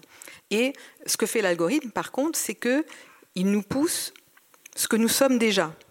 L'algorithme, c'est un regard dans notre rétroviseur, en fait, hein, puisqu'il ne, il ne, ne prend en compte que notre historique de navigation, hein, notre passé, en fait, hein, pour nous dire, ah ben, puisque tu es comme ça, hein, voilà. Alors c'est terrible, c'est une vision de la nature humaine euh, qui dit qu'on ne change pas. Hein, ce, qui, ce que je trouve euh, catastrophique philosophiquement, hein, et donc euh, voilà. La- mais mais l'algorithme est écrit par des humains, surtout pas oublier ça. Même si c'est de la machine, c'est encore des humains qui sont en train de faire ça. Et donc, un algorithme peut se modifier. Et là, on va vers les bonnes nouvelles. hein. C'est que quand on dit à Twitter, moi à Zuckerberg, je suis d'accord, euh, qui est un cas particulier, mais à Twitter, à Google, etc., qui reste encore dans le cadre démocratique hein, et pas euh, zuckerbergien, hein, euh, quand on leur dit, mais arrêtez de faire de la recommandation du même, ils peuvent, dans la nuit ou dans les deux jours, modifier l'algorithme qui va vous pousser des textes ou des articles ou des choses comme ça contradictoires ou minoritaires. Voilà. Mm. C'est là où la recherche hein, et où la compréhension de ces mécanismes et le dialogue avec eux, hein, avec ces plateformes, etc. Oui, etc. Twitter a accepté qu'il n'y ait plus de publicité politique alors que Facebook non. Voilà. Mais exemple, le, le poids de Facebook par rapport au poids de Twitter est quand même. euh, Oui, mais même. euh, c'est bien David contre Goliath quand même. David a gagné, hein, en tant mine de rien. En tout cas, éthiquement, David gagne. hein. Mais, mais voilà. Mais c'est vrai que euh, y a en ce moment hein, une prise de conscience et il faut pas arrêter de mettre la pression. Les gens s'en vont de Facebook. Ils vont pas rester là euh, si longtemps que ça. Facebook vieillit. Les jeunes sont ailleurs. hein. Et il faut par contre réguler pour pas que Facebook possède euh, Snapchat, Instagram et la totale. hein, ou que Google possède aussi C'est déjà YouTube. le cas, Instagram. Je, je sais, bien sûr. C'est pour dire, euh, il est déjà en train de, de- de- de créer hein, une espèce de portail. hein. Mm. Euh, donc là, il faut, il faut réguler, mais pas pour censurer, mais pour casser le monopole. Hein. Moi, je là me, je permets une petite phrase parce que suite à cette étude qui avait été menée par OptionWays, je m'étais permis de dire Facebook, c'est un peu comme ta mère, tu as envie de la quitter, mais tu n'y arrives toujours pas. C'est-à-dire qu'il y a une dimension totalement irrationnelle. Je pense que ce sont des matrices. euh, et euh, peut-être que ceux qui aiment Matrix euh, ont pu voir ce film et on voit bien à quel point c'est très régré- régressiogène, j'ai envie de vous dire. On est très, quel- ce sont des réseaux qui ont- nous poussent finalement à régresser. Peut-être à croire sortes de choses. ou des témoignages ou des réactions Oui, euh, au début, vous nous avez parlé un peu de, de guerre et de paix, euh, de- de, hum, d'utilisation euh, des fake news euh, par l'armée, ou je ne sais pas exactement. Est-ce qu'il y a déjà des scénarios qui ont été étudiés euh, pour, je sais pas, qui pourraient déstabiliser un pays avec des fake news? Est-ce, voilà, est-ce qu'il y a des choses qui ont été faites de ce côté-là? Oui. Euh, il faut aller voir du côté de l'armée. Euh, ou de Polytechnique un peu. Et moi, j'ai essayé de montrer comment, comment ça se passe hein, en, temps de paix. Ça se passe deux ans et demi avant. Ça se passe deux ans et demi avant une élection, l'ingérence. On plante les taupes dans le pays où qu'on veut investir hein, euh, et dans certaines chambres d'écho hein, pour qu'elles puissent euh, encourager, se familiariser, etc. Et au fur et à mesure qu'on se rapproche du temps de la campagne, il se produit ce qu'on appelle un blanchiment de fake. C'est-à-dire que les gens dans un pays, au hasard la Russie, vont fabriquer une fake. Par exemple, euh, nous avons euh, intercepté un, vaisseau américain euh, dans les eaux de la mer Baltique, etc. Bon, un site web qui fait ça en russe, comme ça. C'est une vraie fake hein, que je vous raconte. Hein. Euh, un, un site web parodique. C'est repris par la télévision officielle russe. C'est traduit en anglais et ça passe par l'Angleterre ou par les États-Unis et ça atterrit sur Fox.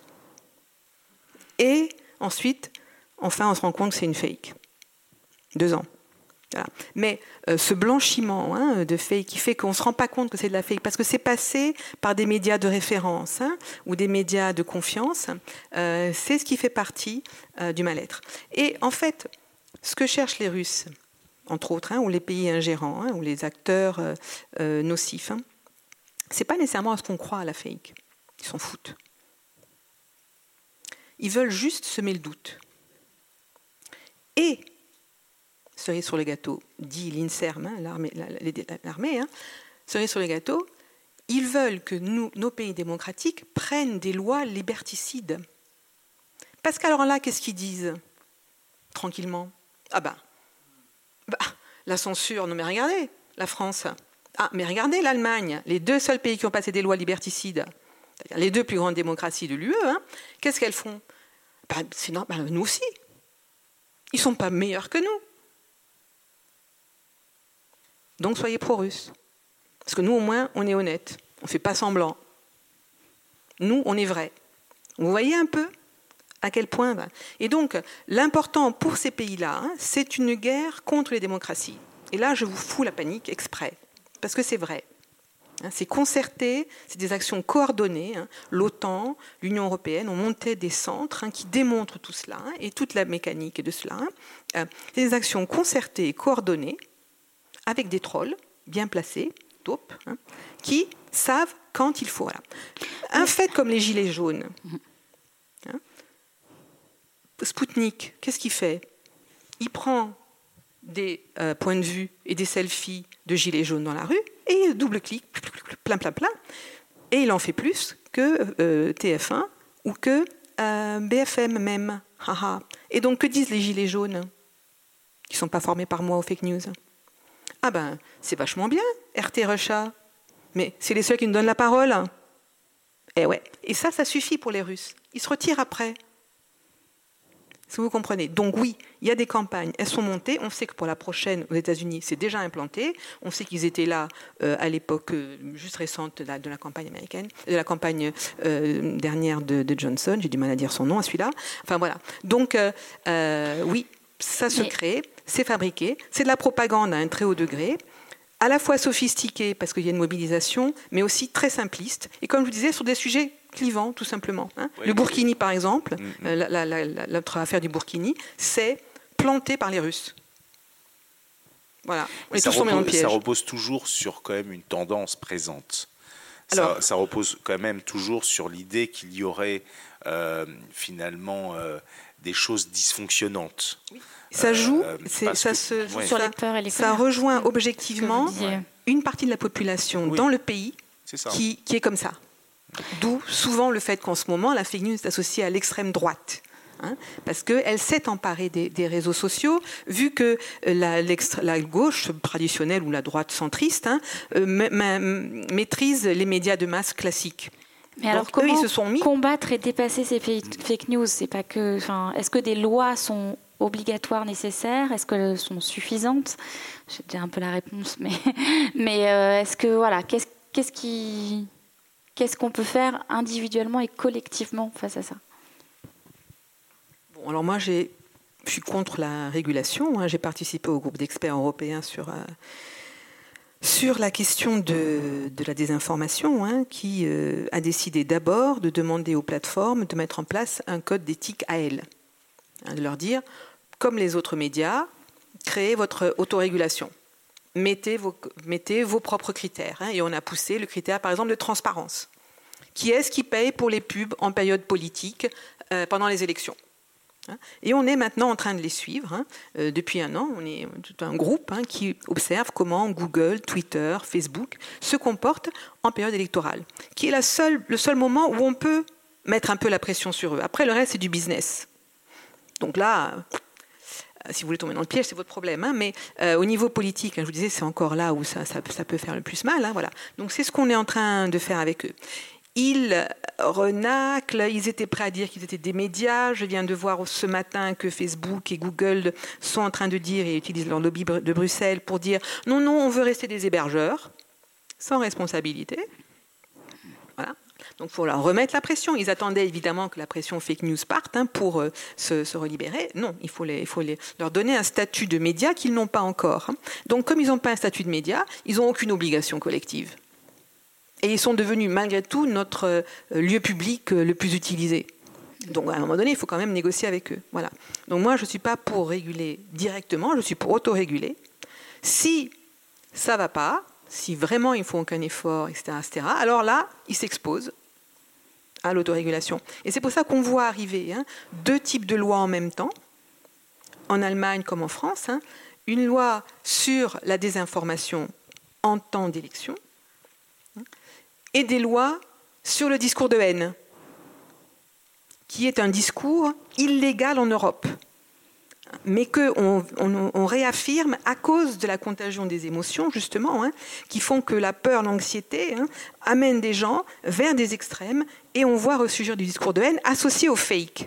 Donc là, euh, c'est par le discours de haine qu'on peut à mon avis, légitimement, en tout cas en Europe, hein, euh, sur le négationnisme, sur le sionisme, sur l'antisémitisme, etc., etc., hein, qui sont des discours interdits chez nous, hein, euh, qu'on peut réguler. Si je devais répondre, c'est ça. Michael Estora, comment, comment combattre et, dépasser les fake news d'un point de vue plus... Travailler les ouais.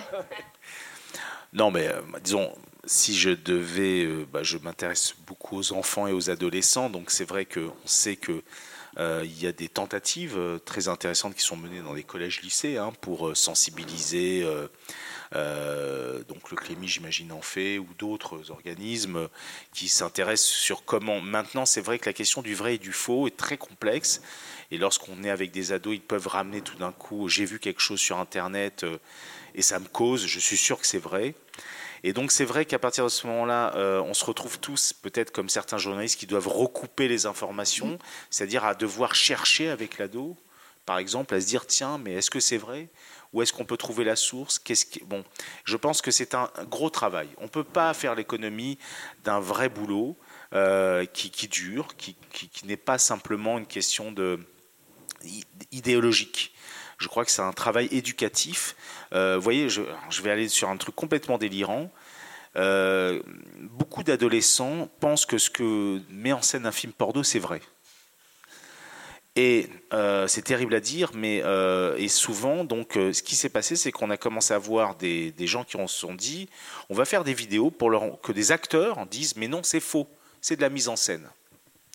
Mais c'est quoi dire, mais en gros, ce qu'il faut bien saisir, c'est que la question, d'autant plus chez un enfant, un adolescent, de ce qui est vrai ou faux, est encore très euh, limite. Et que c'est souvent à cet âge-là. Et que cette désillusion nécessaire, parfois on n'a pas envie de la voir. On a envie de garder euh, quelque part des formes d'illusion, de penser que ce que l'on voit est vrai.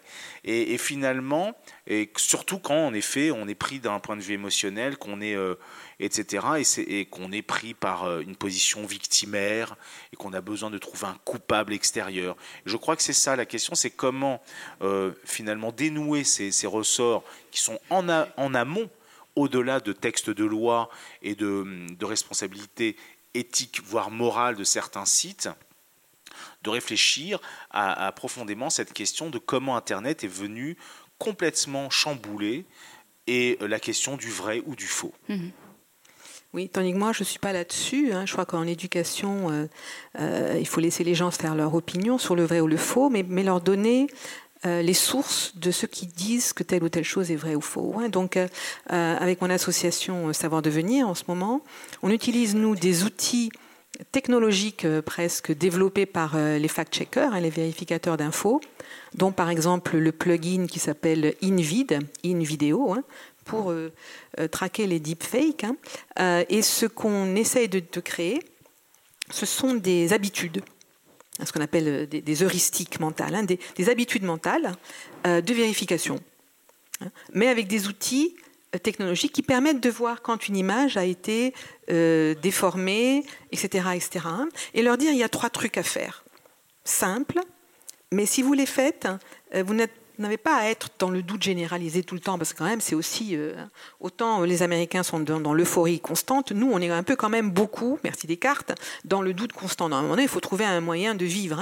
Hein. donc nous, on dit, vous avez trois trucs à faire vérifier la source, et plusieurs outils vous aident et la technique peut être votre allié, de euh, vérifier le contexte, hein, qui, qui la plante, cette source. Est-ce que c'est de confiance ou pas confiance hein. Et trois, corroborer. Vérifier avec plusieurs sources. Hein. Et donc, ce qu'on est en train de faire, c'est de. Merci. C'est-à-dire, on fait comme les journalistes fact-checkers. On les a observés cognitivement à Stanford, à mon université d'origine. On les a observés. Qu'est-ce qu'ils font? Ils pensent pas comme nous. Ils ne pensent pas comme quelqu'un qui vérifie l'info normalement. Ils ne vont pas sur la Wikipédia, par exemple. Qu'est-ce qu'ils font? Ils latéralisent. Ils ouvrent toutes sortes d'onglets et ils regardent sur trois ou quatre sites et utilisent deux ou trois moteurs de recherche, pas que Google, non un pétard, hein, mais le, moteur de recherche russe, mais le moteur de recherche chinois, mais le français, il y en a un. Ah, voilà. Hein. Euh, ils comparent ce que disent les moteurs de recherche et à partir de là, ils disent OK, cette source est valide, etc. etc. Et c'est la seule façon, c'est ce que dit aussi les, sciences cognitives, c'est la seule façon de réfuter. Quand vous réfutez un platiste, il ne vous croit pas. Plus vous le réfutez, ce qu'on appelle le biais d'influence continue, plus il se dit ah, j'ai sûrement raison. Elle dit alors, mais sacrée énergie celle-là pour, pour réfuter mon truc. Il n'y a pas de fumée sans feu, non mais voilà. Vous le sentez ça donc, euh, ceux qui sont très, très dans la croyance ou dans la crédulité, ça dépend si on est Bronner ou autre, hein, euh, il y a un gros problème avec la réfutation. La seule façon de, créer un déclic euh, dans la pensée de certains, c'est de leur dire c'est quoi ta source? Mettre le doute sur sa source, pas la vôtre. Ça marchera jamais il va croire que vous l'avez fabriqué, parce qu'il est très intelligent, mine de rien. Hein. C'est vraiment une intelligence qui a, été tordue quelque part. Hein. Mais voilà. Et donc, c'est simplement de dire, ben, vérifie sur plusieurs sources. Et à partir de là, on reparle. On, ne coupe pas le dialogue, surtout pas leur dire, vous êtes des cons. Hein. Tous ces, ces, bouquins en ce moment, avec le titre imbécile, crétin, etc., je trouve ça grave. Parce que ces gens-là, on les perd. Une dernière question peut-être, parce que le temps passe vite. Et puis on va peut-être faire un petit échange plus informel. Monsieur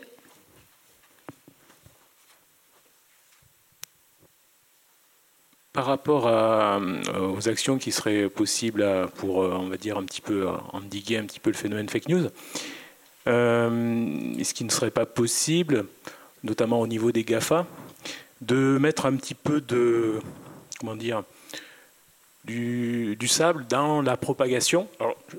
attention, moi je ne suis pas du tout contre, enfin, je, vous rejoins tout à fait euh, en ce qui concerne la liberté d'expression. Par contre, la tendance que l'on a de cliquer et de, de, partager et de forwarder euh, des sources sans avoir même regardé par exemple une information, on pourrait très bien imaginer de rajouter un petit quelque chose en disant vous voulez vraiment euh, partager cette info alors que vous ne l'avez même pas lu? Quelque chose comme ça. Voilà, ce genre de petites, euh, choses. Pareil aussi, par exemple, Google ou d'autres, euh, d'autres disons, moteurs de recherche. Lorsqu'on tape euh, danger vaccin, ce qui va revenir en première page, ça va être essentiellement les sites anti-vax. pareil pour les antennes relais, pareil pour, d'autres choses. est-ce que là aussi, pareil, est-ce qu'il n'y aurait pas moyen aussi que eux peut-être euh, modifier un peu leur ranking et euh, mettre un petit peu euh, en, avant plutôt des, on va dire, des sites, on va dire, un petit peu plus sérieux? Oui, vous avez le bon instinct, et c'est parmi les choses qui sont en débat, hein. c'est la question de ce qu'on appelle la trouvabilité. Bon, d'accord, c'est un gros mot à nouveau, hein. c'est comme la crise épistémique, hein. c'est-à-dire trouver les bonnes infos. déjà, quand on dit aux gens que Google ne, met pas en première page les infos de qualité, ça éclaircit très vite. L'algorithme de, Google n'est pas un, algorithme prédiqué sur la qualité de l'information. Il est en train de le devenir, parce qu'ils ont compris. Hein. Mais l'algorithme de Google, encore jusqu'à maintenant, planifié par des humains, il est sur la popularité d'une info ou d'un site ou autre. Hein. ce qui fait que les gens cliquent le plus. Vous vous souvenez la valeur d'information qu'est la surprise? Google s'est prédiqué sur la valeur d'info qu'est la surprise. la surprise, Google, et Google, Facebook et les GAFA sont des entreprises privées, donc leur but, euh, oui. c'est pas des, eux, ils veulent euh, trafic égale profit. Hein. donc vous voyez, ils sont dans leur botte. Hein ce qu'ils n'ont pas prévu, c'est qu'ils devenaient notre service public. Et nous non plus, d'ailleurs, on n'a pas prévu ça quand je vous ai dit au début qu'on s'est fait surprendre. Hein. C'est que c'est devenu cela. Donc là, maintenant, il faut renégocier avec eux. Hein. Euh, voilà. Et donc c'est vrai que on est dans des renégociations de ce type-là. Google est en train de revoir son algorithme pour aller, hein, pour faire monter l'information de qualité dans les premières pages. Pour, voilà, il est en train d'entraîner des intelligences artificielles pour euh, trouver les, fake news. Il est en train d'utiliser des journalistes pour voir comment les journalistes pensent de manière à ce que des journalistes artificiels, excusez-moi parce que ça peut vous déplacer dans votre boulot, hein, euh, euh, trouvent hein, les fake news. Certains d'entre eux d'ailleurs vont en générer, c'est clair. Mais bon, euh, voilà, on est dans, ces choses-là, effectivement. Eux aussi sont en train de comprendre hein, un certain nombre de, phénomènes qu'ils ont générés également. Mmh. Oui, bah, c'est vrai que le, nouvel, le nouveau modèle économique des réseaux sociaux, comme vous le savez, c'est l'économie de l'attention. Donc le but étant qu'il reste le plus longtemps possible, alors qu'avant c'était différent, c'était plutôt en termes de clics qui permettait d'avoir des ressources publicitaires.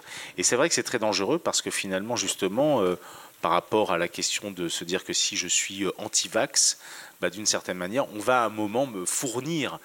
Et c'est vrai que moi, ça me fait penser au fait que depuis maintenant un an, je crois qu'on a fêté les un an, maintenant sur certaines publicités en France, il y a marqué euh, retouché par Photoshop qui était très intéressant et nécessaire, c'est-à-dire de se dire, mm. voilà, il y a un moment, l'être humain ne peut pas avoir cette apparence-là, donc il est retouché. Donc l'idée qu'il y ait qu'il y ait une responsabilité citoyenne de ces sites, euh, entre autres du GAFA, de se dire, nous, vous, si vous partagez cette info, vous prenez le risque d'entraîner euh, finalement une fake news est tout à fait, je trouve, pertinent. Mais à quel point est-ce que ça ne va pas à l'encontre de leur modèle économique? Écoutez, le temps est écoulé, donc je, vous remercie. Merci beaucoup à nos deux intervenants. Merci pour, euh, pour vos échanges. Et puis, euh, euh, le, cette, cette conférence sera réécoutable en podcast sur, sur le, le site de chute.media. Voilà, je vous souhaite une très bonne soirée. Cette conférence sonore touche à sa fin. Abonnez-vous à notre chaîne Chute pour être notifié des prochains épisodes. Et si vous avez envie de soutenir notre format podcast, vous pouvez nous laisser un avis 5 étoiles. N'hésitez pas à visiter notre site chute.media si ce n'est pas déjà fait, à nous suivre sur les réseaux et surtout à en parler autour de vous.